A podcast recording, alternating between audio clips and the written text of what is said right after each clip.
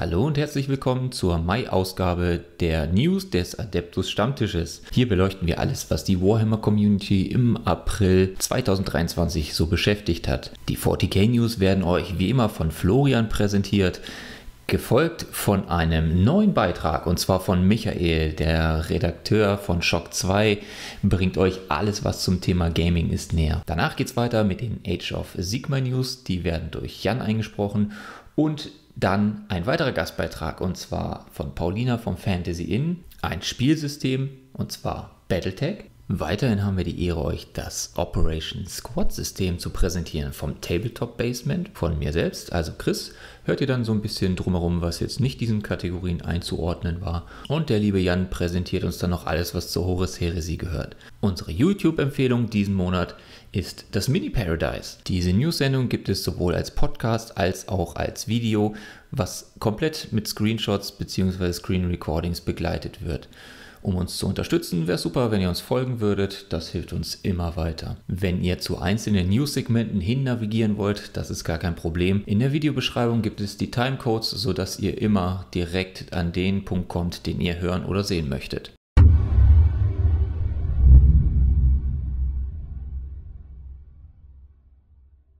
Hallo und herzlich willkommen zum Adeptus Stammtisch News Teil über 40k was haben wir alles Neues gesehen im April? Und oh Junge, oh Junge, wir haben viel gesehen. Deswegen lass uns gleich anfangen und wo könnte man besser anfangen als mit einem neuen Space Marine Lieutenant? Wir hatten ja erst etwa 427 äh, Space Marine Lieutenant Releases. Nein, Spaß beiseite. Wir hatten zwar einige, aber es kommen noch weitere ähm, und hier sehen wir das Modell im Stile der Tyrannic War äh, Veterans mit hier einem Tyrannidenpanzer dran gebunden. Ich persönlich finde das Modell sehr gelungen. Ich finde es richtig, richtig schön. Ich mag allerdings auch diesen Rüstungstyp ähm, Phobos, glaube ich, heißt er. Äh, mit diesen kleinen Antennchen und so. Äh, muss man nicht mögen. Ich finde es aber, es macht, es gibt dem Ganzen etwas, macht es etwas interessanter zu sehen. Und ähm, auch hier die Klinge finde ich sehr schön finde ich gelungen. Es gibt ein bisschen Geschichten dazu. Das Meme wird auch ein bisschen gelebt bei der Ankündigung, aber top soweit. So, dann eine Boarding Patrol, beziehungsweise zwei Boarding Patrols, die auch die Runde dann abschließen. Leagues of Votan und Agents of the Imperium. Sehr, sehr cool erstmal. Ähm, ich fange mit den Votans an. Äh, wir sehen hier Modelle, ich finde die richtig cool, der ein hier Champion. Ähm, ich gewöhne mich auch so langsam an die Optik, muss ich sagen. Anfangs haben die mich nicht ganz so sehr überzeugt. Es liegt aber auch ein bisschen an dem Farbschema. Ich mag dieses Farbschema von diesen Standardtruppen nicht so gerne. Aber das in ganz in grün hier die Hearthkin heißen sie, glaube ich, gefallen mir schon besser. Ähm, ja. Genau. Ähm, wir sehen hier Agents of the Imperium. Sehr, sehr cool, dass sie eine Box bekommen haben. Äh, wir sehen hier Assassinen, äh, wir sehen hier so ein bisschen äh, Linientruppen mit Schrotflinten auch. Die sind das die Star Strider Box. Verschiedene Modelle. Ich finde die Modelle sehr, sehr, sehr schön und richtig cool, ähm, dass es diese Box überhaupt gibt. Ein bisschen Aufmerksamkeit für diese doch eher weniger beachtete Sparte. Genau, soweit so gut. Die Boxen haben ähm, durchaus einige sehr, sehr, sehr gute Angebote zutage gebracht. Und auch diese hier müssen sich, glaube ich, nicht schämen. Äh, bei der Box hier ähm, finde ich cool, dass wir sowohl die Berserker als auch die Hearthkin bekommen und den Einheer-Champion. Die Linientruppen sind wahrscheinlich irgendwie in allen äh, Boxen drin, aber das ist bei so einer neuen Armee auch gut, finde ich. Also Top Value und hier kann ich es ehrlicherweise gar nicht einschätzen, weil ich nicht weiß, wie man an die Modelle sonst so rankommt. Aber die, ähm, das Konglomerat scheint mir auf jeden Fall cool. Die Modelle finde ich nämlich zumindest alle relativ schön. Besonders den vorderen Teil hier. Okay. Genau, was wir ganz viel gesehen haben im April, sind Datasheets und Modelle, die jetzt mit der 10., also quasi Ankündigung für die 10. Edition. Deswegen stürzen wir uns auch da mal rein. Wir haben generell eine Ab äh, Aufarbeitung des Datasheets gesehen. Wieder Leadership Value. Jetzt muss man aber mit zwei Würfeln äh, über diesem Wert werfen. Ich glaube, oder gleich stand irgendwo. Mm, und Objective Control, Hold Ground, da haben dann Standardtruppen eher, also zählen quasi doppelt. Äh, es gibt aber auch Panzer und so, die dann da höhere Werte haben. Gilliman zum Beispiel hat 4. Genau. Finde ich persönlich eine extrem gelungene Mechanik. Also cool, dass das kommt. Schön, dass wir hier so ein bisschen was gesehen haben. Bolt Pistol ist genauso wie immer. Ähm, ja. Springen wir weiter. Wir haben nämlich viel vor uns, wie ihr seht. So, Terminators sind tougher als vorher. Wir haben jetzt Toughness 5. Finally, ich finde es richtig gut. Er hat mich sehr irritiert, dass meine Orc Boys tougher waren als ein Terminator. Und wir haben drei Leben und einen Zweier Rüster und einen Vierer Retter. Immer. Sehr, sehr schöner Buff. Wir sehen hier noch veränderte Melee-Waffenprofile. Dazu genaueres könnt ihr euch aber auch in unserem Podcast dazu anhören, den wir schon äh, online gestellt haben vor zwei Wochen. Genau, da gehe ich jetzt noch nicht auf alle Details ein, aber wir haben hier ganz viel gesehen, verschiedene Stratagems und so weiter. Dann haben wir hier so ein bisschen eine Erklärung, was passiert eigentlich, was ist eigentlich los, womit beschäftigt sich das Imperium gerade. Wir haben natürlich irgendwie, wir sehen hier schon die Tyranniden im Hintergrund. Äh, der Aufmacher wird sein, dass irgendwie ein, ohne viel zu viel zu verraten, irgendeine Highfleet ähm, in das Gebiet in dem galaktischen Westen äh, ähm, eindringen wird und das wird auch die Launchbox für die 10. Edition sein, das wissen wir schon. Äh, Ultramarines gegen Tyrannie. Okay, wir haben das neue Modell für Commander Dante gesehen. In einer Box mit diesem wunderschönen Dreadnought auch übrigens. Mit den Klauen. Und das Commander Dante Modell, das kam ja ein bisschen früher, als sie geplant hatten. Ich persönlich bin großer, großer Fan. Ich finde es richtig schön designt worden und dabei trotzdem den alten Stil erhalten. Also für mich auf jeden Fall on point, dieses neue Modell. Okay. Dann haben wir neue Modelle gesehen für die Tyranniden. Äh, die Van Ryans Leapers. Mit diesen äh, Zerg-artigen Klauen auf dem Rücken. Hat, äh, also hat mich sofort an die Zerg erinnert, irgendwie an die Königin der Klingen. Ähm, genau. Ich weiß noch nicht genau, was ich von den Modellen halten soll, aber ich finde es auf jeden Fall cool, dass die neuen Modelle bekommen haben. Die auf der Platte werden die ganz schön Eindruck machen und ich mag das Design von diesen äh, längeren Clownnamen. Okay. Wir haben äh, die Vorstellung, wie Leaders funktionieren. Und wir haben verschiedene Fähigkeiten gesehen. Wir haben hier eine Ankündigung bekommen, dass hier welche redacted sind. Ich habe im letzten, in der letzten Aufnahme schon gesagt, einer der Trupps wird Flamerators oder sowas sein. Und sie heißen zwar nicht Flamerators, aber ganz ähnlich und sie sind gekommen, also ein Trupp mit Flammenwerfern. Wird sehr wahrscheinlich einer dieser hier sein. Dass das so ist, wissen wir zwar noch nicht, aber da würde ich jetzt sogar Geld drauf wetten. Äh, non-legal advice hier. Ähm, okay. Dann haben wir natürlich den Lion gesehen, das Modell. Wir haben ein bisschen Lore dazu bekommen. Und da möchte ich aber auch gar nicht zu sehr ins Detail gehen. Ich sag mal, es lohnt sich aber auf jeden Fall, sich das anzuschauen. Hier sehen wir auch nochmal den 30k Horus Heresy Era Löwen und hier sehen wir das neuere Modell auf der Base mit den Spy Watchern in the Dark. Und ich muss sagen, also für mich persönlich immer noch fantastisches Modell. Ich liebe den neuen Löwen. Die Kopfoptionen sind groß. Genau, hier hooded, hier ohne Helm. Top. Okay, dann haben wir hier äh, eine Diskussion über das Balance Data Slate. Wir haben das letzte neunte Edition Balance Data Slate gesehen und da ist tatsächlich auch sehr viel passiert.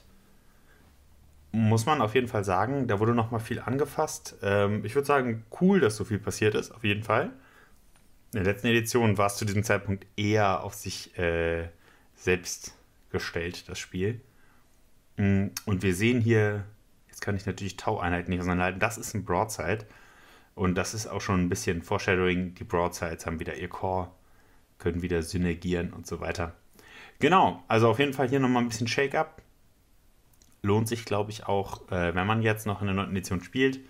Äh, ich werde auf jeden Fall noch ein paar Spiele machen und ähm, ja, kann man sich auf jeden Fall nochmal mit beschäftigen. Cool, dass es noch da ist, auf jeden Fall. Okay, dann haben wir noch gesehen, okay, Fahrzeuge werden tougher im Allgemeinen. Wir haben ja eine Erhöhung der Skala sozusagen, dass Toughness auch bis 12 auf jeden Fall Werte annimmt. Ich glaube, 14 für den Stomper wurde schon irgendwo erwähnt, ja hier. Und ähm, ja, das finde ich auch ein sehr gelungenes Design. Ne, verschiedene Fahrzeugwerte. Da bin ich mal sehr gespannt, wie sich es dann tatsächlich darstellt am Ende.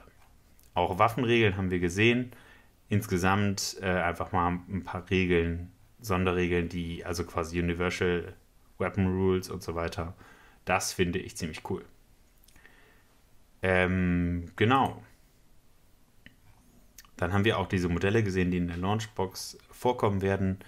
Äh, und die Regeln davon wurden auch schon vorgestellt. Ich persönlich mag auch das Modell hier sehr, sehr gerne. Das ist ähm, schöne Aufarbeitung eines älteren Designs sozusagen. Genau. Und dann haben wir hier eine Zusammenfassung noch äh, der Phasen gesehen. Hier sehen wir auch immer den Librarian, ich, deswegen bin ich gerade hingesprungen. Hier sehen wir nämlich auch die Fähigkeiten, die er mit sich bringt. Äh, generell hat er keine Zauber mehr, sondern seine Zauber sind jetzt quasi Fähigkeiten, die er in die Regimenter mitbringt, denen er sich anschließen kann. Genau, der Weird Boy hat so eine Art Sniper-Schusswaffe, die durch einen Beutrupp um ihn herum zum Beispiel verstärkt würde. Genau, wir haben den Battleshock-Test gesehen, der wird vermeintlich, zumindest zeichnet sich das aktuell ab, viel relevanter für das Spiel, unter anderem, weil er an Objective Control von allen Modellen auf Null setzt, wenn gefailt.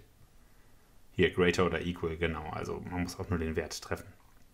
Wir haben ja auch schon Foreshadowing, dass ein Orc äh, Weirdboy 7 hat und ein Librarian 6, das heißt, Wahrscheinlich haben dann Orks generell 7 oder 8 und Space Marines generell 6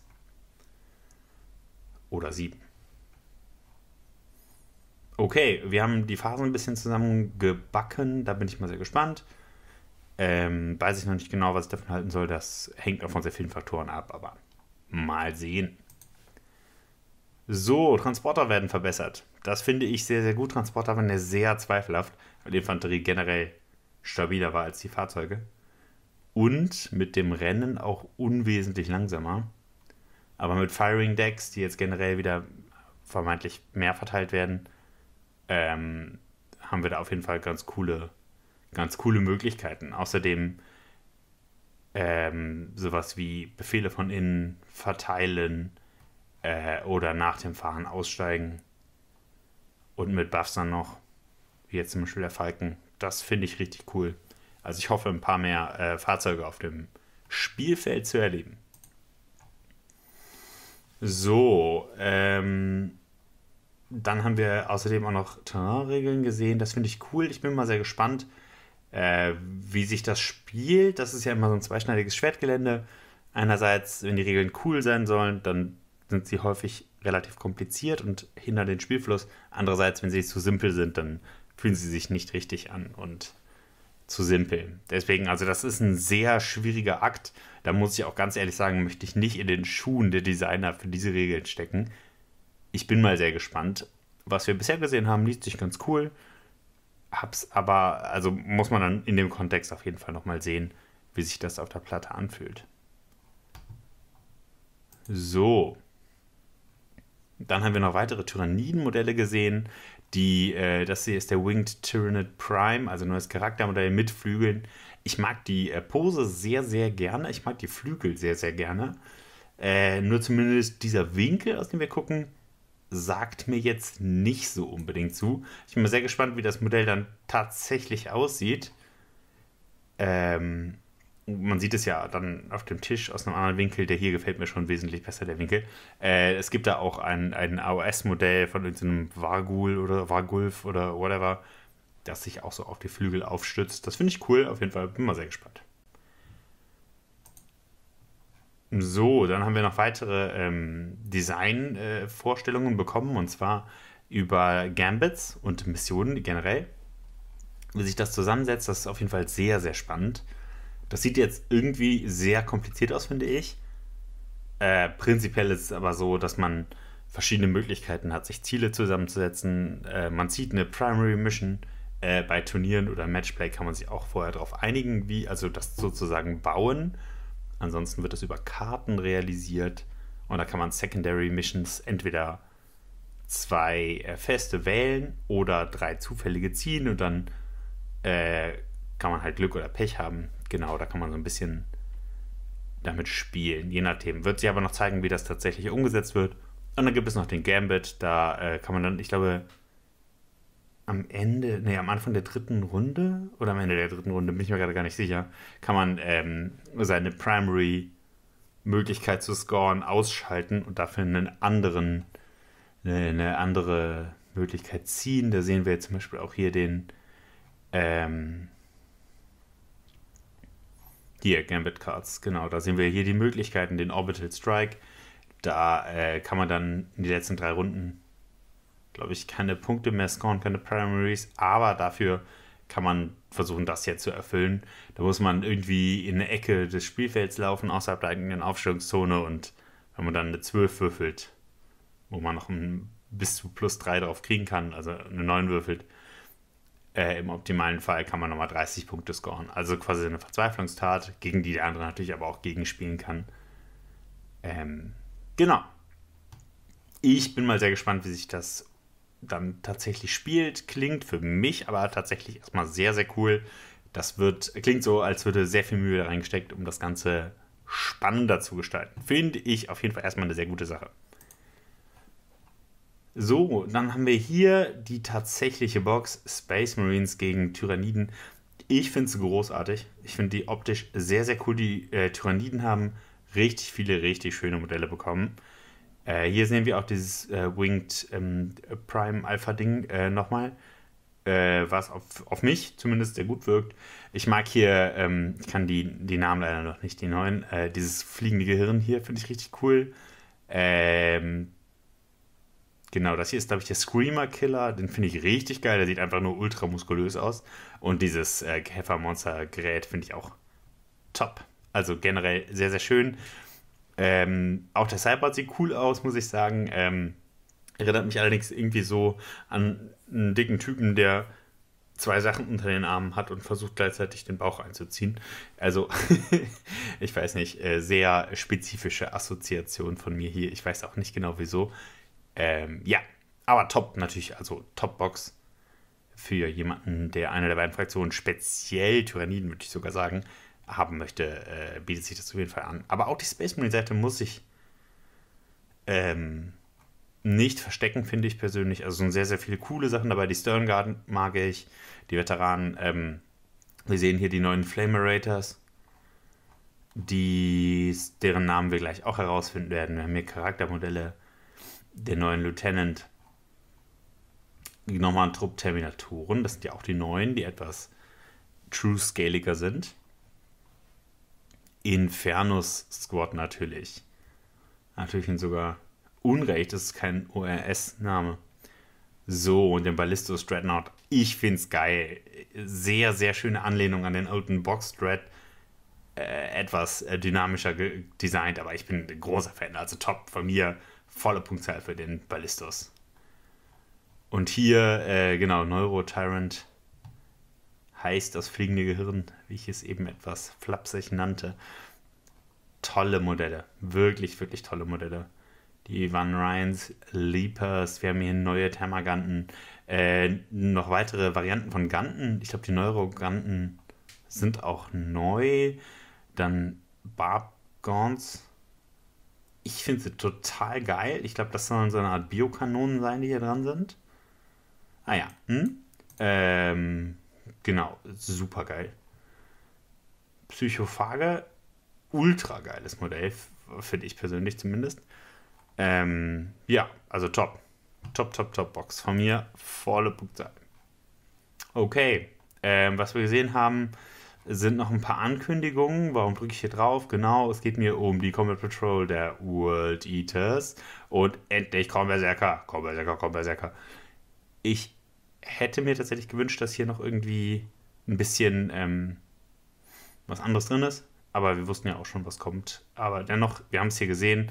Äh, Berserker und der neue Lord ist cool. Ich mag die neuen Kultisten optisch auch sehr, sehr gerne. Also top soweit. Mm, so. Dann haben wir hier nochmal äh, den Captain Terminator Armor, die ich auch sehr gelungen finde. Ich stehe auf die Tactical Rocks. Ich weiß, viele machen sich darüber lustig, aber ich weiß auch noch, wie die Modelle ohne Tactical Rock aussehen. Und ich kann euch sagen, ich habe meine alten Charaktermodelle von 1993 alle nochmal auf Rocks gestellt, um die Pose etwas dynamischer zu machen. Also ich finde es super, ich finde es richtig gut. Genau, und wir sehen hier nochmal ähm, einfach so ein bisschen Fokus auf die Charaktere. Die wir auch schon gesehen haben, also die auch in der Box sind. Und hier das gleiche nochmal für die Tyranniden. Wir sehen hier zum Beispiel Profil für einen Screamer-Killer, der mit 10 Attacken kommt. Ähm, mit einem sehr ordentlichen ähm, Attack-Profil. Genau, und so ein bisschen näheres Design also ist ein fliegendes Gehirn, oder? Also ganz klar. Genau, und das wäre es dann eigentlich auch, was wir jetzt im April gesehen haben. Natürlich, äh, dadurch, dass Warhammer Fest war, kam sehr, sehr viel. Wir haben auch ähm, noch einige Sachen jetzt am Anfang, Anfang Mai gesehen, die Releases lassen äh, jetzt gerade nicht nach. Da müsst ihr euch allerdings noch ein wenig gedulden, bis wir die auch noch, noch mal recappen hier. Es kommt aber in der Zwischenzeit sicherlich auch noch mehr Content von uns. Okay, das war es soweit von mir. Heute viel zu reden. Ich hoffe, ich habe euch einen Überblick verschaffen können darüber, was im April jetzt äh, so passiert ist. Und damit bin ich raus. Hallo, ich bin Michael vom Shock 2 Magazin und ab sofort kommen in diesem Format an dieser Stelle von mir die neuesten Informationen zu Warhammer Videospielen, Warhammer Comics und natürlich auch die aktuellsten News zu den kommenden Kinofilmen und Fernsehserienprojekten. Es gab wahrscheinlich noch nie eine so gute Zeit für Warhammer-Videospiele wie jetzt im Moment. Die letzten zwei Jahre haben die Qualität der Spiele deutlich ansteigen lassen und auch jetzt sind gerade zahlreiche Projekte in Entwicklung. Einige davon werden noch dieses Jahr erscheinen oder sind sogar in den letzten Wochen erschienen. Trotzdem wird es heute nicht ganz so viele News geben wie sonst wahrscheinlich in den nächsten Sendungen. Warum? Wir haben jetzt Anfang Mai und das ist generell eine Zeit, wo alle zwar gespannt auf Videospiele blicken, es aber weniger News gibt, denn Ende Mai Anfang Juni startet dann, was man früher die E3-Zeit genannt hat. Warum früher? Die E3, die Electronic Entertainment Expo in Los Angeles, wird auch dieses Jahr nicht stattfinden, aber es gibt zahlreiche Ersatzevents, die entweder digital stattfinden oder sogar mit Live-Action-Events meistens dann eh auch wieder in Los Angeles stattfinden. Wie auch immer, es ist so, dass äh, deswegen natürlich jetzt im Moment weniger News gibt und wir blicken natürlich auch gespannt auf das diesjährige Warhammer Skull Event, was ja auch die letzten Jahre stattgefunden hat, wo Games Workshop selber ein digitales Event veranstaltet, wo sowohl Updates gebracht werden von Warhammer Videospielen als auch neue Warhammer Videospiele angekündigt werden. Und da gibt es doch einiges, bekannt ist und wo wir auf Updates warten. Total War Warhammer 3 hat mit Forge of the Chaos Dwarfs dieser Tage eine große Erweiterung bekommen, aber da kommt noch mehr. Einiges ist schon bekannt, aber man darf auch erwarten, hier beim Skull Event auch die Zukunft von Total War Warhammer 3 zu sehen. Vielleicht auch etwas Neues von Creative Assembly, eine neue Ankündigung, wo man auch eine Warhammer-Lizenz nutzt. Wir werden sehen. Ansonsten tut sich einiges, vor allem natürlich auch hier wieder auf der 40k-Front. Front. Es sind einige Spiele angekündigt und manche schon in Griffreichweite, denn bevor später im Jahr Warhammer 40.000 Space Marine 2 erscheinen soll und das ja auch ein sehr lang erwartetes Spiel ist, bekommen wir schon am 23. Mai für die PlayStation 5, für die PlayStation 4, Xbox Series, Xbox One, Nintendo Switch und natürlich auch den PC Warhammer 40.000 Boltgun. Was ist Boltgun? Das ist ein Retro, heute sagt man Boomer-Shooter dazu, das euch ein ja, ein Ego-Shooter-Erlebnis, ein Retro-Gemetzel serviert, wie als wäre es 1996. In bester Doom- und Quake-Manier marschiert er durch, hier durch Horden von Chaos-Kultisten, Chaos-Marines und vielen anderen Dämonen und so weiter und metzelt euch da durch. Nein, erwartet euch hier nicht ein tiefgehendes Gameplay, sondern einfach nur Spaß. Das Ganze ist ein kurzweiliges Spiel, soll sechs bis acht Stunden dauern. Wir konnten das schon anspielen und das Spiel hält absolut, was es verspricht und ist einfach eine kurze, kleine auch Fingerübung für Space Marine 2, denn das Ganze spielt auch im Geschichtenkosmos der Space Marine Saga. Es gab ja auch beim ersten Space Marine Spiel, damals für die Xbox 360 und PlayStation 3 und den PC, ein kleines Spiel, das vorgeschoben wurde. Damals das hieß Kill Team, hat nichts mit dem Tabletop zu tun, sondern war ein, ein kleines, feines ja, ich würde mal als Dual-Stick-Shooter-Spiel bezeichnen. Ähnlich ist es hier, nur würde ich sogar sagen, dass Boltgun eine deutlich höhere Qualität hat. Denn auch wenn das Ganze altbacken und retromäßig aussieht, bekommt er hier sehr hohe Qualität geboten.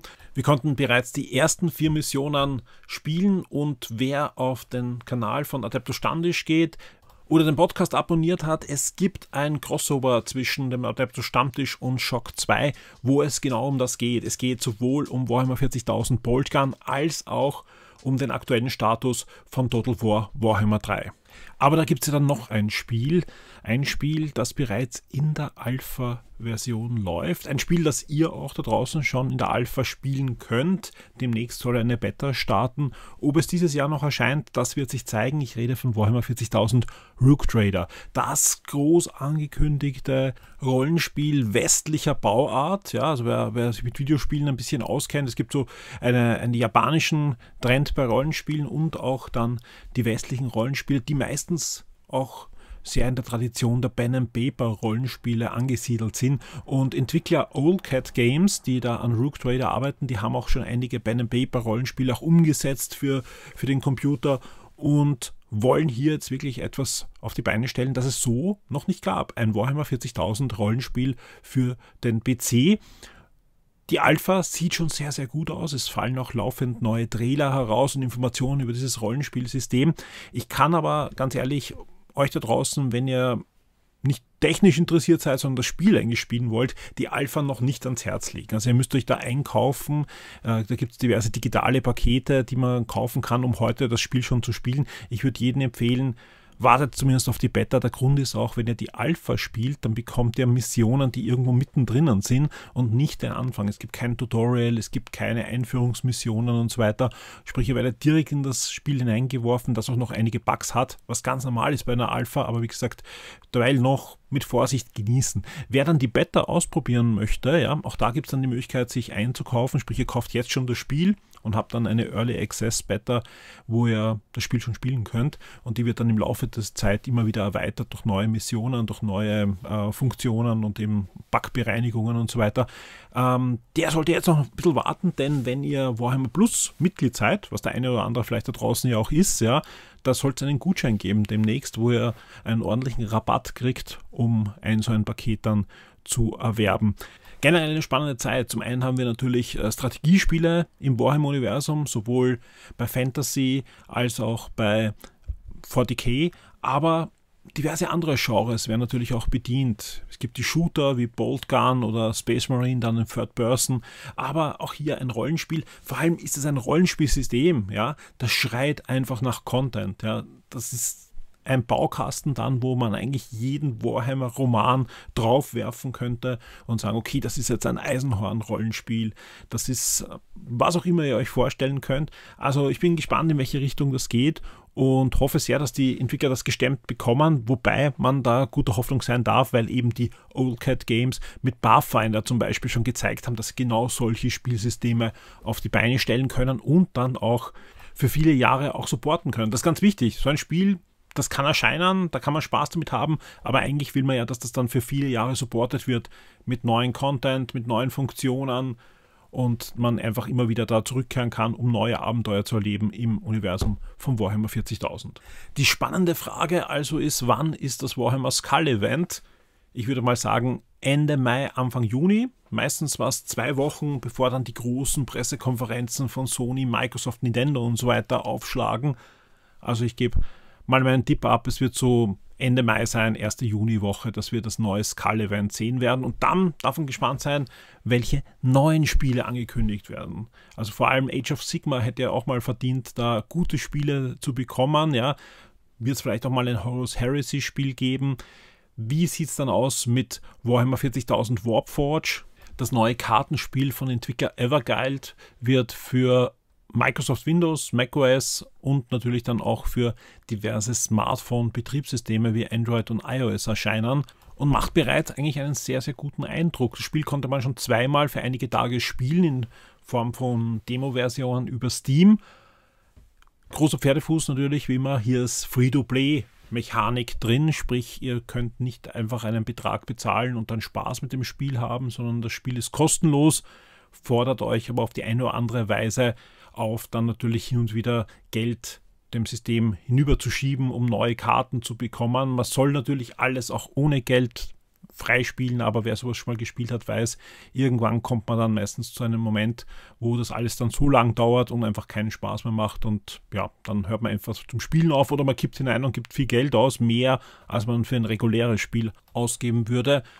Drum immer mit Vorsicht sowas genießen, aber die Demos haben wir mal im Moment ähm, ein sehr gutes, ausgewogenes Spiel präsentiert. Das heißt aber nicht, dass dann in einer finalen Version entweder zum Start oder, und das passiert auch immer wieder, in weiterer Folge dann die Regeln so geändert werden, dass das Ganze dann ja mit Schmerz verbunden ist. Drum, ja, wir werden, wir werden das natürlich im Auge behalten für euch und werden auch darüber berichten, wenn dann Warpforge dann erscheinen soll. Derzeit ähm, ist das Sommer anvisiert für den Release des Spiels. Ich gehe aber davon aus, dass wir spätestens beim Skull-Event da entweder eine Überraschung erleben, sprich, dass es eine nahe Ankündigung gibt. Ja, gibt ja sowas wie Shadow Drops, sprich, dass man sagt, heute geht's los, oder zumindest einen fixen Termin dann im Laufe des Jahres bekommen werden. Also dieses Skull-Event wird super wichtig sein, vor allem auch dann für die nächste News-Sendung wo ich hoffentlich über viele neue Spiele berichten darf. Schreibt uns vielleicht in den Kommentaren, was für ein Warhammer-Spiel egal in welchem Szenario, fehlt euch noch. Wollt ihr vielleicht mal ein richtig gutes Strategiespiel in der Horus Heresy? Und welcher Entwickler wäre da der richtige? Wäre nicht Creative Assembly, die Macher der Total War Serie, mal auch bereit? Die, die spekulieren ja immer wieder, dass sie irgendwann sich äh, 40k zuwenden, aber vielleicht wäre Horus Heresy dann das richtige Szenario. Man darf gespannt sein und da ist noch vieles möglich. Da gibt es noch viele Genre-Lücken. Wo bleibt der Warhammer Mario Kart Klon? Und wer jetzt die Hände über den Kopf schlagt und sagt, das passt hier überhaupt nicht, den gab es sogar mal. Der ist aber dann nicht erschienen, aber ursprünglich war er in Entwicklung und es gab auch Versionen, die der Presse gezeigt wurden von einem Warhammer 40.000 Funracer rund um Orc Clans. Also ich würde da nichts ausschließen. Wichtig ist nur, dass die Qualität passt. Da ist Games Workshop mit der neuen Lizenzpolitik doch auf einem besseren Weg als noch vor einigen Jahren, wo man wirklich jeden die Lizenz in die Hand gedrückt hat und sagt, lauf, lauf und mach irgendwas damit. Und meistens kam dann entweder gar nichts raus, die Spiele, die da angekündigt wurden, sind nie erschienen, oder es kamen halt Spiele raus, ja, die nicht einmal in der Wühlkiste ein paar Tage überlebt haben, weil, wie gesagt, äh, ein Spiel wie das Eisenhorn Adventure wurde ja nach kurzer Zeit wieder delistet also da hat man viel Besseres verdient, aber die letzten Jahre, also die, die letzten, ich das mal zwei Jahre, haben eigentlich gezeigt, dass da wirklich gute Spiele plötzlich erscheinen. Ja, nicht alles ist jetzt ein Triple-A, super High-Level-Spiel, aber vieles ist dabei, was Spaß macht und das ist aber die Hauptsache. Es macht Spaß und äh, es wird auch supported. Also viele der Spiele werden wirklich längere Zeit supported. Man denkt nur zum Beispiel an Warhammer 40.000 Battle Sector, das wirklich äh, kein Spiel ist mit einem riesen Budget, aber ein Spiel, das durchdacht ist, gut funktioniert und auch schöne DLCs dann im Nachgang bekommen hat. Ich werde auch immer wieder gefragt, wie sieht es aus mit neuen Warhammer 40.000 Comics oder generell Warhammer Comics? Da hat ja Marvel die Lizenz gehabt oder hat es noch, ja, das liegt ein bisschen in der Luft, hat zwei Storylines, einmal rund um Space Marines und einmal um Adeptus Sorrow das äh, herausgebracht. Dann wurde es ruhig, ja, es sieht derzeit ganz danach aus, als würde es da News geben im Juli. Warum im Juli? Da findet die San Diego Comic Con statt. Das ist die größte Comic Con, wo auch wirklich alle großen Verlage meistens ihre großen Ankündigungen machen werden. Und es rumort ein bisschen, dass da sich Neues tut rund um die Warhammer 40.000 Lizenz zumindest. Aber vielleicht sehen wir ja auch mal erstmals dann Comics zu Age of Sigma. Ich möchte aber trotzdem abschließend noch einen Comic-Tipp hier unterbringen.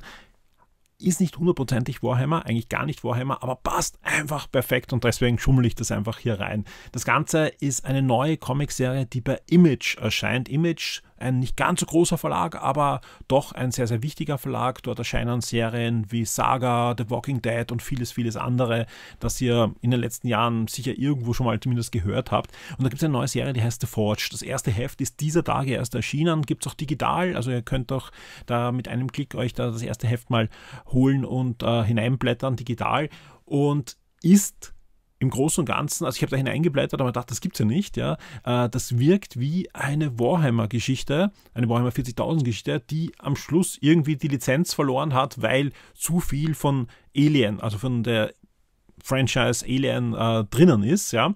Also es ist ein Remix aus Warhammer 40.000 trifft auf Alien und ist aber erfrischend anders. Also ich gesagt, ihr habt aber trotzdem die Versatzstücke von den beiden Franchises äh, drinnen und hat eine, eine extrem coole Story, wo auch diverse Sachen, die auch in der aktuellen Zeit äh, uns beschäftigen, versucht wird aufzubrechen und auf ja, die typische Science-Fiction-Art und Weise zu beleuchten.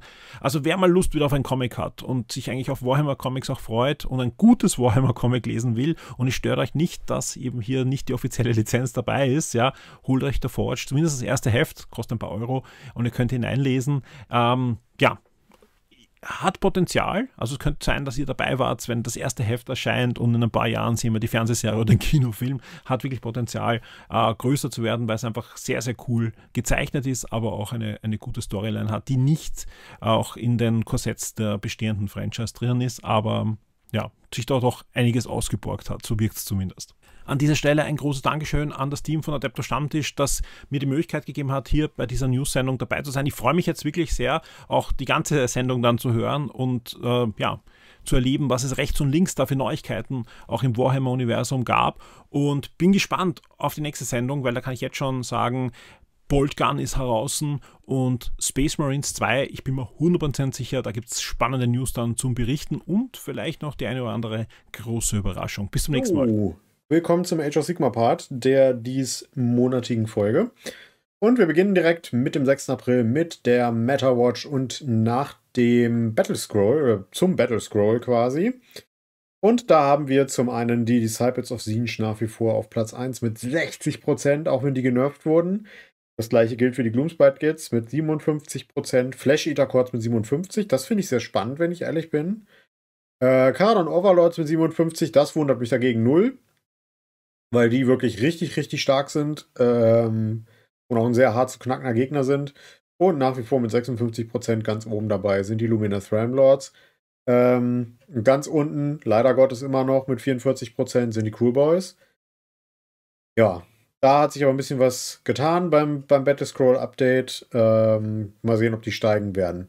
Was auf jeden Fall hier noch nicht mit in der Berechnung drin ist, sind die neuen Blades of Corn und die neuen Hedonites of Slanesh. Aktuell sieht es so aus, wenn man sich äh, Zahlen, Daten, Fakten von Warhammer anschaut, dass sie irgendwo auch in dem oberen 50er-Bereich liegen, beide. Korn eher noch höher als Slanisch. Ähm, ich bin gespannt, was da noch rauskommen wird. Die ersten Turniere werden jetzt damit gespielt. Dann haben wir die Seraphon Armeebox, dass sie in, Vorbestell in die Vorbestellung gegangen ist, beziehungsweise die ist jetzt zum Zeitpunkt des Videos auch schon, oder des Podcasts jetzt neu, ähm, schon verfügbar. Wahrscheinlich ist sie schon ausverkauft, weil ich weiß, dass die Läden nicht viele Exemplare bekommen haben. Und dementsprechend tut es mir leid, wenn ihr die nicht bekommen habt. Aber für diejenigen, die die Box bekommen haben, viel Spaß damit. Es ist eine fantastische Box. Großartig. Ja, für Adeptus Titanicus, das Kampagnenkompendium, gehört nicht zu Edge Sigma, gehen wir weiter. Dann haben sie hier nochmal ein spezielle Preview zu den äh, einzelnen Charakteren und Einheiten gemacht, die in der Armeebox dabei waren. Hier nochmal ein Einblick auf den Slun mit Quality Shots. Ein kleiner Frosch, der ist nice. Eine Schlange mit Flügeln und mit einem ein Schlangengesicht, ja. Dann ein, der Slun mit seinem Skink-Diener, großartig. Hier mit so einem, mit so einem Kopfschmucks, auch fett mit so einem Schädel in der Hand, hier mit so einem Feuersalamander. Großartig. Also ich liebe die Details auf diesen Modellen. Das ist unfassbar. Großartig. Dann haben wir hier nochmal ein paar Regeln, nämlich das Celestial Equilibrium. Äh, das Celestial Equilibrium. Oh, wow. Equilibrium. So. Äh, das hat ein Casting Value von 6 und wenn es erfolgreich gewirkt wurde bis zum Ende der Phase, bekommt man plus 1 zum Zaubern für alle Zauberer auf dem Schlachtfeld, die nicht, also befreundete Zauberer, die nicht dieser Slan sind. Großartig. Alternativ hat er noch den Shield of the Old Ones.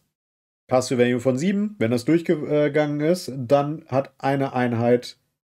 Äh, nee, dann hat er selber einen Vierer Retter gegen Mortal Wounds. Sehr, sehr gut. Dann haben wir zwei Beispiele aus den Magielehren. Da gehe ich jetzt nicht genau darauf ein, weil die äh, Battletorm Review zu den Seraphon wird auch bald kommen. Zusammen mit den Oscar Bone Reapern. Ähm, dann haben wir die Cold-Blooded Combo. Das sind hier die ganzen Raptoren. Wie wir wissen, Raptoren äh, kämpfen immer im Rudel. Und da haben wir hier diese T-Pok Lances bekommen. Die finde ich ganz spannend, wenn ich ehrlich bin. Das sind die Nahkämpfer hier. Äh, die hat drei Attacken, 4-3 minus 1-1. Das ist erstmal so ein, naja, Profil. At one to hit rolls for attacks made with his unit's T-Bog lances, the target an enemy unit if it was a target of a shooting attack made by a friendly Raptordon Hunters unit. Das heißt, die bekommen plus eins zum Treffen, wenn vorher auf die Einheit geschossen wurde, äh, die äh, äh, durch die Raptordon Hunter. Richtig, richtig nice, dass wir da fette Synergien haben. Denn die Raptordon Hunter haben die Fähigkeit Starstone Attel Attel. Äh, Schuss auf 12 Zoll, 4-4, minus 2-1, minus 2 Durchschlag ist auch schon mal sehr gut. Und wenn sie sich innerhalb von drei, wenn sie sich mehr als 3 Zoll entfernt von feindlichen Einheiten befinden und sich innerhalb von 12 unbefreundete Raptordon Charger, also die Nahkämpfer, befinden, die eine Charge-Bewegung gemacht haben, dann darf diese Einheit schießen. Das heißt, wir können in der Charge-Phase schießen, wir können in der Schussphase äh, äh, schießen.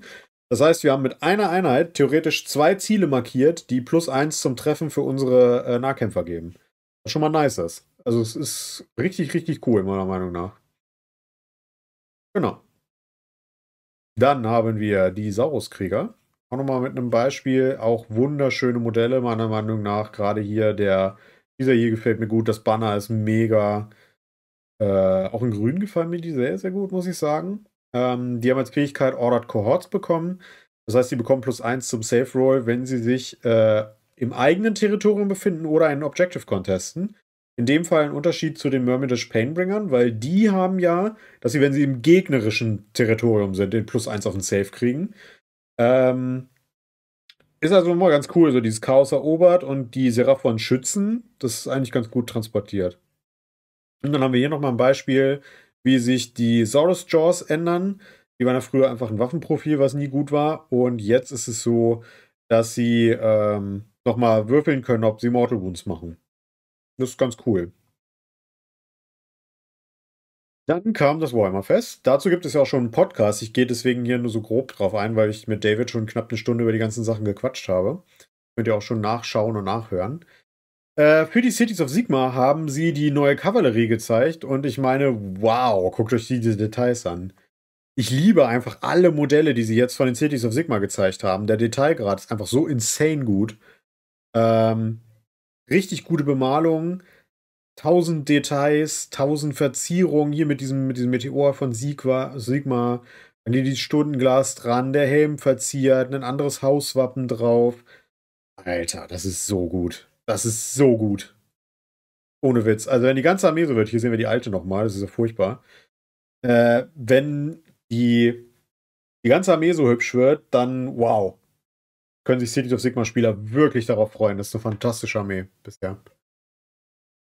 Dann haben wir den Abgesang der dritten Edition von Age of Sigma. Denn wir haben jetzt wieder die Reihe, die quasi unsere Edition beenden wird mit Dawnbringers. Da kommt das erste Buch Harbingers jetzt demnächst raus. Äh, und zu dem Buch Harbingers wird es Plugoth the Miser geben, den Harbinger of DK für die Maggotkin of Nurgle. Hier haben wir das Mo äh, Modell und oh mein Gott, ist der hübsch. Und ganz wichtig, es ist ein Ritter der Fliege.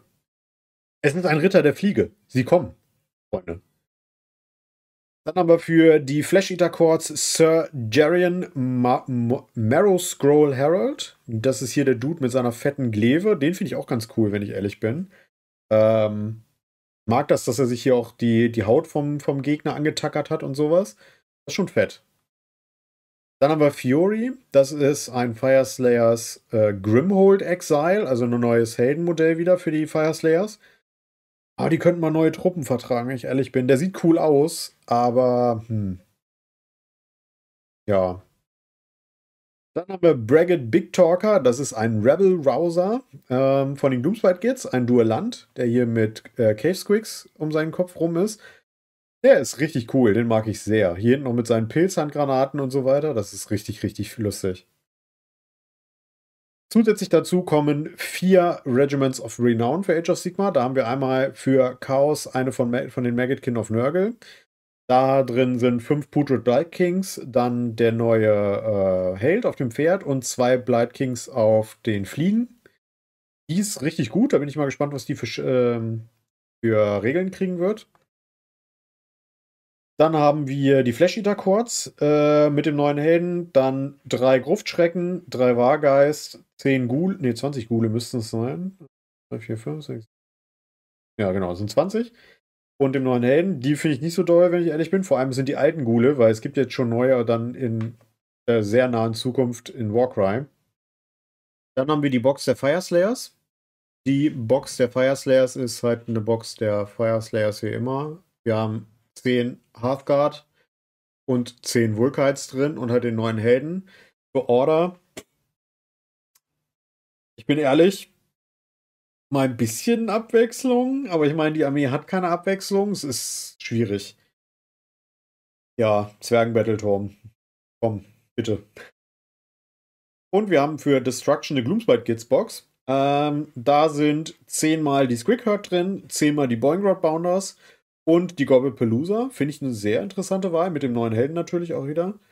Äh, ich bin mal gespannt, was die können wird. Da bin ich sehr neugierig drauf. Genau, dann haben wir hier zu guter Letzt die Roadmap für das Jahr 2023 und die kann sich echt sehen lassen. Also im Sommer jetzt kommt äh, der Seraphon Codex natürlich zusammen mit dem ersten Buch von Dawnbringers ähm, und mit dem neuen General Handbook. Das ist ja auch dann das, was fürs Raccoon Rumble äh, ansteht. Da bin ich sehr gespannt drauf. Im Herbst haben wir die Cities of Sigma, dann das Buch 2 mit den Dawnbringers. Was da drin sein wird, werden wir gleich sehen. Und Buch 3 von Dawnbringers. Und im Winter haben wir laut Aussage von Games Workshop noch ein Battletome. Das können nur noch die Flash Eater Chords sein, weil das ist die letzte Armee, die dann noch fehlt. Und wir haben ein Buch 4 der Dawnbringers. Da bin ich mal gespannt. Dann haben wir hier den Ausblick auf das Buch 2 der Dawnbringers, nämlich den Morgrunter von den Iron Jaws. Und oh mein Gott, ist das ein großartiges Modell. Der sieht so fantastisch aus. Aber dieses Riesenschwein, wenn man hier, wenn man weiß, wie groß die Iron Jaws Modelle sind, ne? Das ist ein riesen Otto.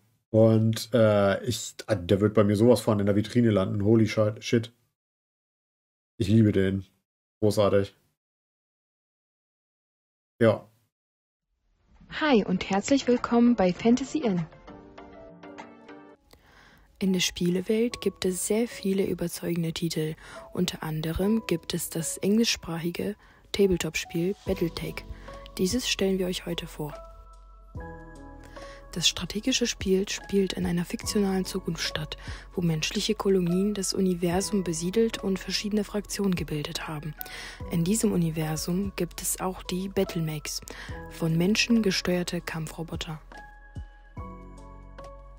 Das Spiel selbst besteht aus zwei Hauptkomponenten, dem taktischen Spielbrett und den Miniaturen der Battlemakes. Ihr kontrolliert jeweils eine Gruppe von Battlemakes und müsst dabei darauf achten, sie taktisch gut einzuplanen. Aber Vorsicht, habt dabei ihre Stärken und Schwächen im Blick. Neben den taktischen Kämpfen könnt ihr euch im Battletag-Universum als Anführer eines Clans oder einer Fraktion auf dem Spielbrett positionieren und versuchen, Macht und Einfluss zu gewinnen, indem ihr siegreiche Schlachten erringt und Allianzen schließt. Von Grundspielen bis zu Erweiterungspacks und Zubehör. Das umfangreiche Sortiment findet ihr bei uns online sowie vor Ort. Wenn ihr Interesse habt einzusteigen, findet ihr bei uns auch die neue Alpha Strike Box. Darin ist alles, was ihr braucht, um loszulegen. 13 hochdetaillierte Figuren, ein 40-seitiges Regelbuch, ein 16-seitiges Heft über den Hintergrund des Universums sowie über 50 verschiedene Spielkarten und vieles mehr. Schaut heute noch vorbei und taucht ein in das Universum von Battletech. Ja, Willkommen zurück, ich bin es wieder. Und ihr werdet euch jetzt vielleicht wundern, halt, was ist das denn? Das ist ja gar kein Age of Sigma oder kein Horus Heresie. Wir haben uns überlegt, beziehungsweise als wir mitbekommen haben, dass die Jungs, beziehungsweise überhaupt das Tabletop Basement eine eigene, oder eine eigene Version eines Tabletops rausbringt, nämlich Operation Squad, ähm, war relativ schnell klar, dass wir mit denen da zusammenarbeiten werden. Und äh, das ist tatsächlich auch unser erster Ausflug in ein Tabletop, was außerhalb der Games Workshop Produktionslinie liegt.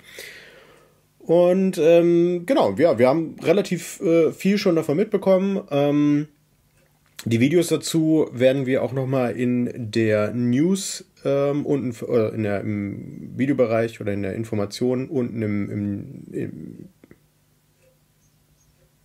die Links dazu werden wir dann auch in der Videobeschreibung für euch verlinken, sodass ihr auch die Videos findet, die Sascha dazu schon aufgenommen hat. Und genau, was ist eigentlich Operation Squad? Operation Squad ist ein Skirmish-Spiel im Sinne wie Kill Team, wie Warcry, wie, äh, oh Gott, Dread, Dreadball, glaube ich heißt. Dreadball? Oh, ich kenne mich überhaupt nicht aus mit Skirmish-Systemen äh, außerhalb. Ähm, Star Wars Legion ist, glaube ich, auch so, so ein Skirmish-System. Herr der Ringe ist ein Skirmish-System, so. Und ähm, dementsprechend ist das auch ähm, eben eher etwas, wo wir mit wenig Miniaturen äh, spielen, wo einzelne äh, Modelle eine wichtige Rolle einnehmen und wir nicht ganze Einheiten ähm, oder nicht ganze Einheiten im Fokus stehen. Und äh, genau, das spielt im Zweiten Weltkrieg. Ähm, und genau, da gab es wohl schon mal eine englische Version und ähm, die haben das Ganze jetzt ins äh, deutsche System portiert, sage ich mal, oder in Deutsch portiert. Beziehungsweise da gibt es wohl auch noch mehr, was irgendwie kommen wird. Ähm, da möchte ich aber nichts zu sagen, was ich nicht weiß.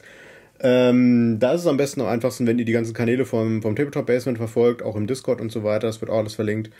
Und genau, wir haben jetzt hier schon mal ein erstes Pressekit bekommen.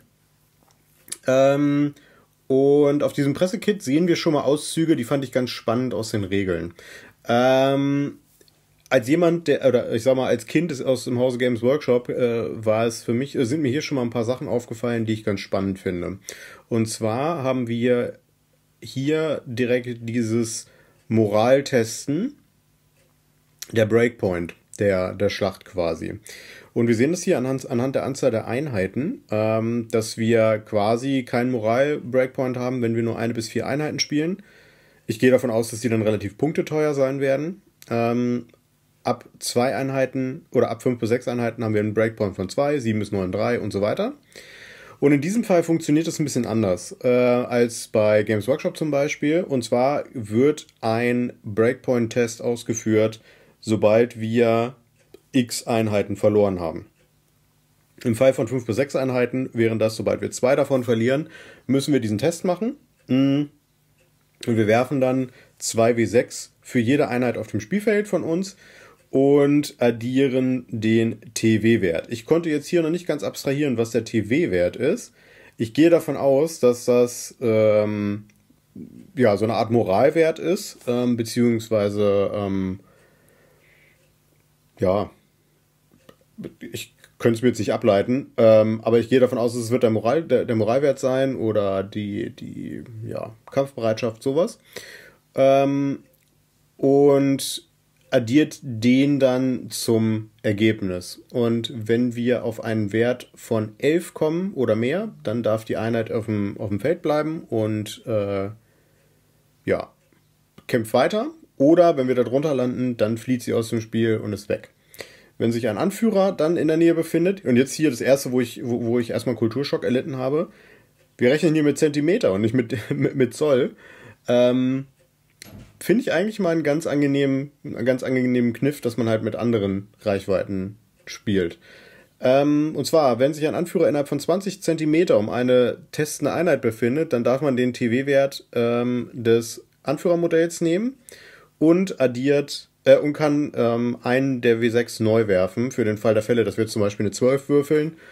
Ähm, nee, eine, eine Doppel 1, dass wir halt äh, so nochmal die Möglichkeit haben, den Test zu bestehen sind alle Einheiten weg. ähm, dann hat der Gegner automatisch gewonnen, selbst wenn das Szenario oder wenn die Vorgaben des Szenarios nicht erfüllt werden. Also in diesem Fall, sobald man den Gegner tabelt, hat man gewonnen. Ähm, auch durch Moral. Und das finde ich manchmal eigentlich eine ganz gute Sache, weil ähm, wir kennen das. Manchmal sind Secondary Missionsziele nicht so einfach zu erfüllen oder bestimmte Missionsziele. Und wir hätten schon eher eine Chance, den Gegner aus dem Spiel zu nehmen, würden dann aber in anderen Systemen das Spiel halt einfach nicht gewinnen. Ähm, das ist, fand ich ganz cool, wenn ich ehrlich bin. Genau, dann haben wir als nächstes noch einen Ausschnitt aus den Explosionswaffen. Die Explosionswaffen kennen wir zum Beispiel auch aus der Horus Heresy mit diesen, mit diesen Blast-Templates. Ähm, sowas ähnliches gibt es hier auch. Ähm, in diesem Fall haben wir hier einen Auszug aus der Schadenstabelle bekommen. Das heißt, äh, wenn dieser Schuss halt getroffen hat, dann würfeln wir. Bei einer 1 gibt es keinen Effekt. Bei einer 2 bis 3 ist das Ziel angeschlagen, 4 bis 5 verwundet und einer 6 sofort tot.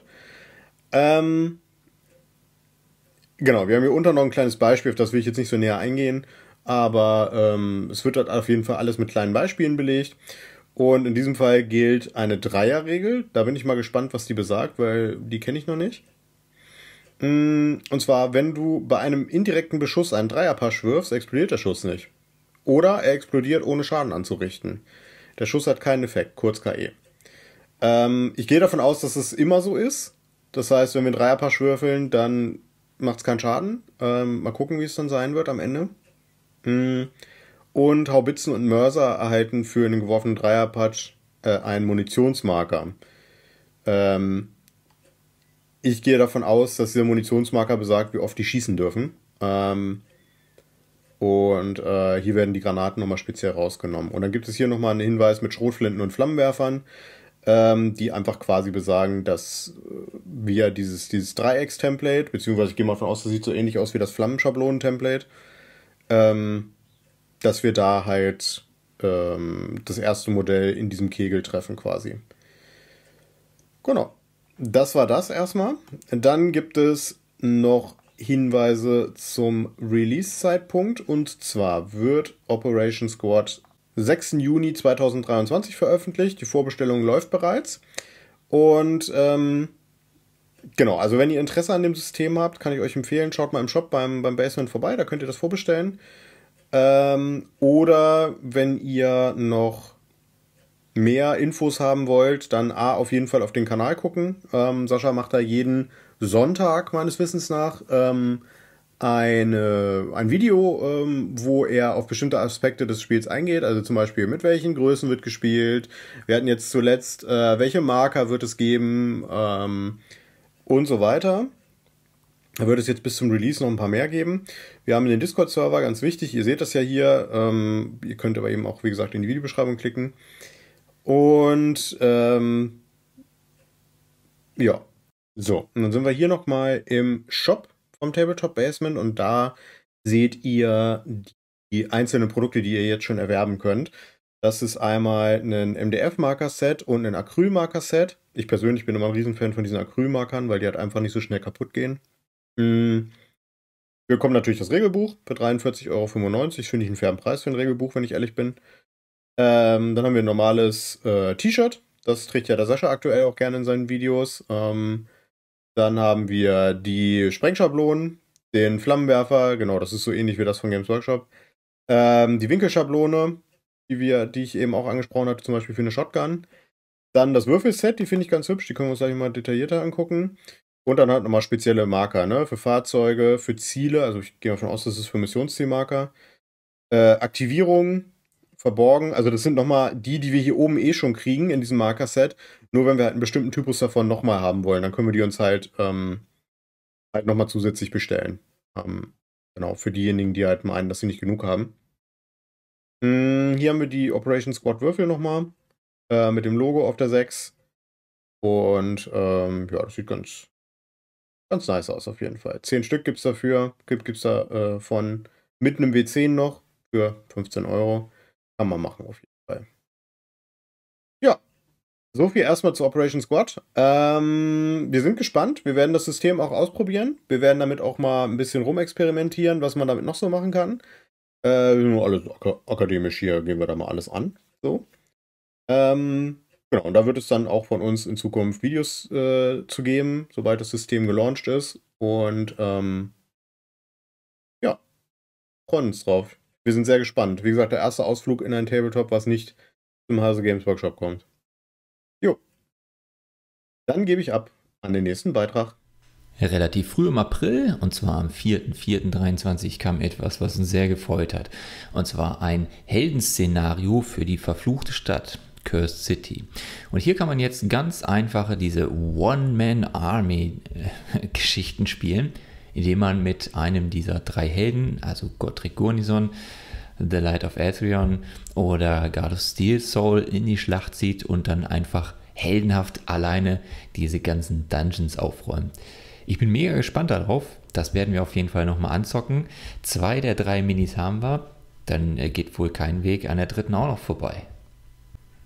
40 Jahre Warhammer, der grüne Ritter. Hier wird nochmal auf die Geschichte von Warhammer Fantasy eingegangen und wie die Entstehung dieses grünen Ritters war, wer den gemacht hat und unter welchen Umständen. Dass es ein sehr, sehr verziertes Modell war und äh, die Bretonen auch noch mit in die letzte Schlacht geführt hat. Ein sehr, sehr schöner Artikel, auch insbesondere wenn man sich überlegt, dass The Old World möglicherweise wieder zurückkommt und Regimenter mit eckigen Bases gespielt werden können. Sehr schön. Hier sieht man das auch nochmal, diese, dieser klassische alte Stil mit den eckigen Bases und wo man äh, die Miniaturen super schön übers Feld bewegen konnte.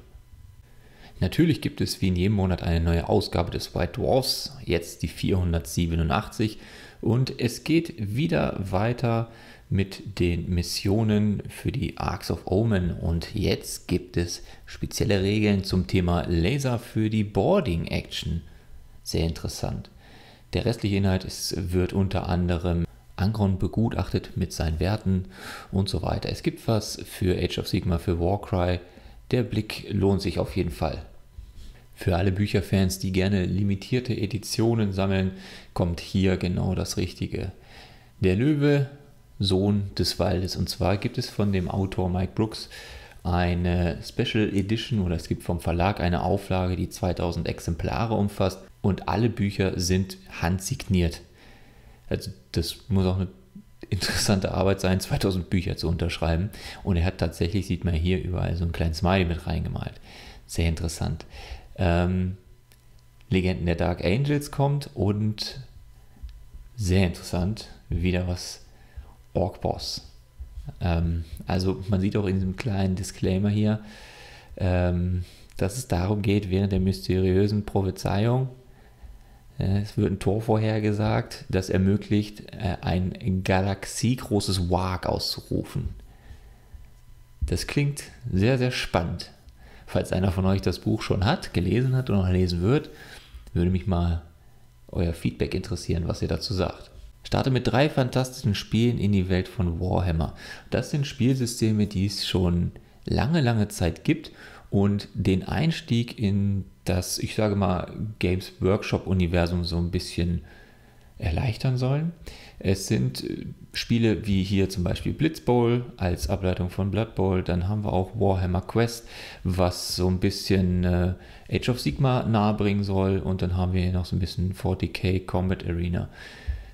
Witzigerweise gibt es diese ganzen Spiele ja nicht bei Games Workshop selber, sondern in der Regel nur bei, das haben sie hier unten im Artikel auch nochmal aufgeführt, bei quasi äh, ausgewählten Einzelhandelspartnern. Und hier in Deutschland äh, fällt mir persönlich da erstmal nur Thalia ein. Die haben diese ganzen Spiele im Sortiment und es ist auf jeden Fall nett. Ist ein kleiner Einstieg. Man kriegt so ein bisschen Age of Sigma, beziehungsweise hier äh, so ein bisschen Dungeon-Feeling mit den Karten, also Curse City-Style, äh, so ein bisschen hier, hier durchzurocken und auch mal diese ganzen Easy-to-Build-Minis kennenzulernen, um hier Spaß zu haben. Und Blitz Bowl kann ich nur empfehlen. Es geht gleich weiter mit Blood Bowl. Und zwar Showcase. Hier wird, oder in dem Artikel wird beschrieben, dass Blood Bowl sich größter Beliebtheit erfreut äh, im Bereich Nottingham und hier einfach mal ein paar Teams, die auch gekitbasht wurden und äh, verschieden bemalt wurden, einfach mal so eine Art Inspiration sein sollen für Leute, die ähnliche Teams bemalen. Schöne Varianten, schöne Org-Teams, alles dabei.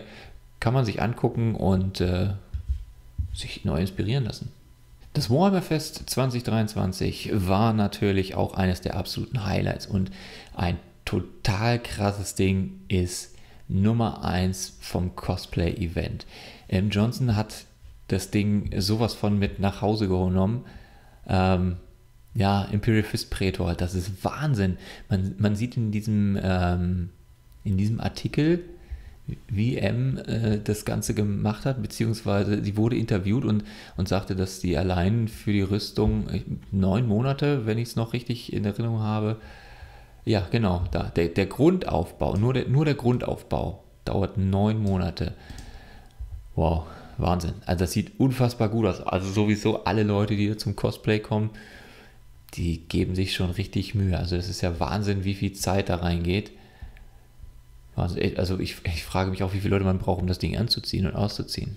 Ja, alles auch mit Lichteffekten so. Extrem cool. Und alles um das Warhammer Fest drumherum.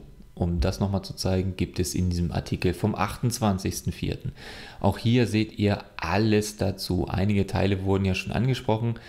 Einer der wichtigsten Punkte für mich oder interessantesten ist der Sieger des Slayer Swords. Das hatten wir ja äh, in den letzten News auch schon gesagt. Das kriegt immer die Miniatur oder die beste Miniatur der ganzen, des ganzen Wettbewerbs. Und das war in dem Fall Albert äh, Moreto Front. Ja, schreibt man den so? Äh, ich meine, spricht man den so aus? Ähm, mit diesem Modell hier. Wahnsinn. Ähm, genau, und das ist natürlich die höchste Ehre. Hier ist nochmal das Schwert.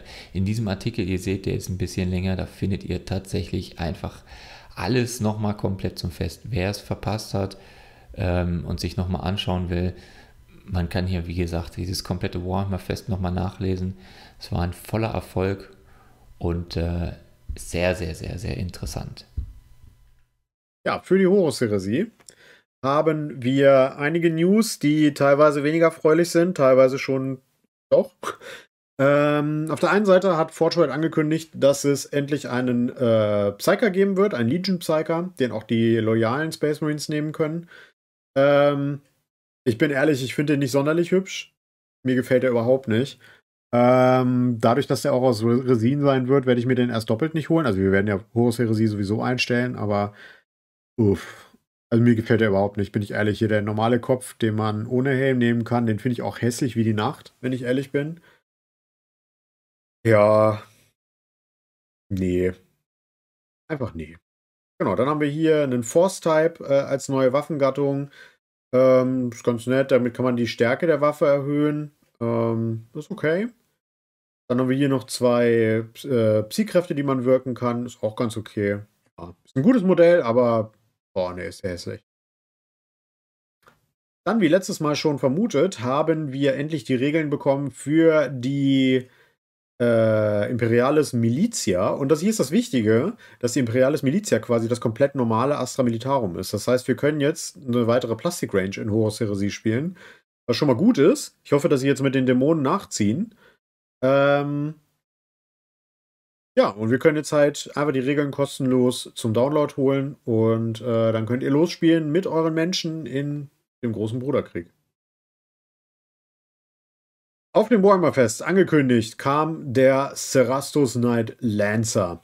Das war schon verhältnismäßig abzusehen, weil der bei Forge World nicht mehr gelistet war. Und äh, ja, hier ist er, aus Plastik. Ich bin mal gespannt, wie der sein wird. Ähm, ist halt ein, ein, richtig cooler Knight. Der war bisher, glaube ich, für beide Spielsysteme vollkommen egal.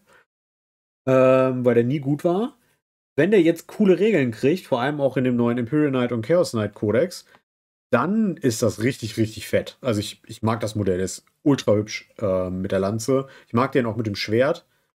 Ähm, da bin ich sehr gespannt, wie sie sich da austoben werden. Ja. Dann haben wir sie, Plastic Space Marine Assault Squad. Das äh, war überfällig. Hätten sie auch ankündigen sollen, bevor es das äh, Assault Squad aus Resinen von Fortroid gibt. Ich glaube, das hier sind äh, die 3D-Render, weil sie genau wissen, dass sie damit voll in die Soße getreten sind.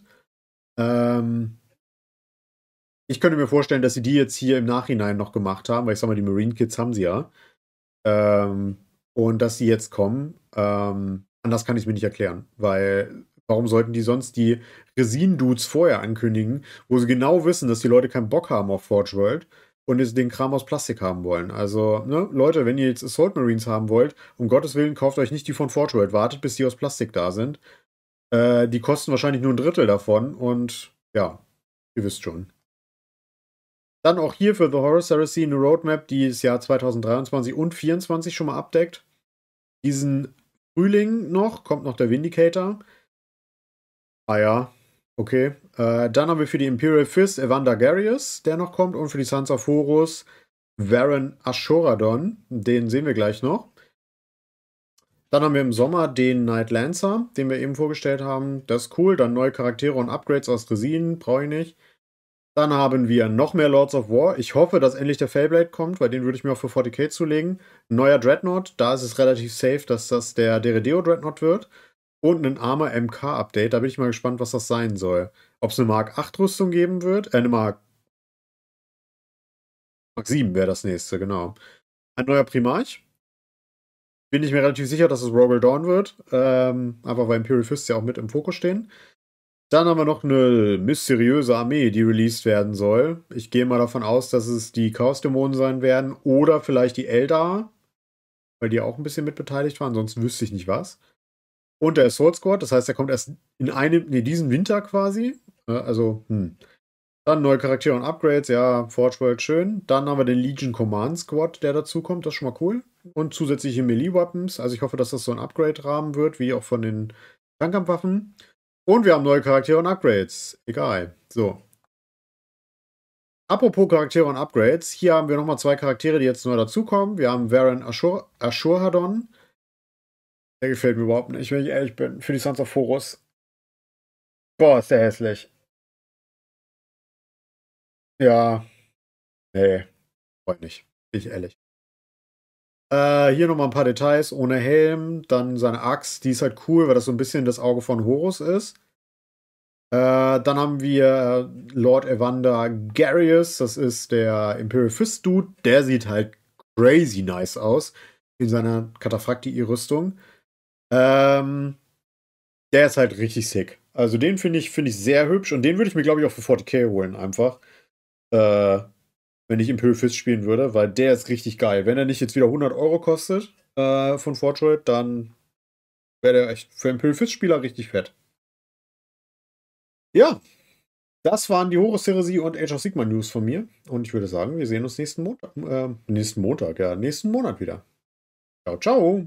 Unsere YouTube-Empfehlung für diesen Monat ist Mini Paradise TV. 293 Videos auf deren Kanal bei YouTube. Und hier kriegt ihr wirklich alles. Es ist ein mega cooler Club aus Kassel, die alles rocken, was schwerpunktmäßig 40k und Age of Sigma betrifft. Ihr habt hier in den Videos alles von Road 2, von 40k, von Age of Sigma, insbesondere Battle Reports, wenn ihr euch dafür interessiert, wie die Leute in Kassel zocken, unbedingt reinschauen. Mega nette Truppe ich verlinke euch auch nochmal deren Homepage. Da habt ihr die Möglichkeit, Kontakt mit denen aufzunehmen, wenn ihr da Bock drauf habt.